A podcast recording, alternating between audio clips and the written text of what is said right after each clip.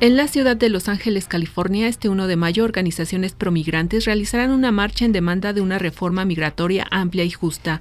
Quedó instalada la Comisión Permanente del Congreso de la Unión que sesionará durante el receso parlamentario de la actual legislatura. Será presidida por el senador Pablo Escudero Morales. Hasta mañana 29 de abril se realiza la Feria Aeroespacial México 2017 en la base militar número 1 de Santa Lucía, Tecamac. Hoy 28 de abril se celebra el Día Mundial de la Seguridad y la Salud en el trabajo, le informó Alicia Hernández.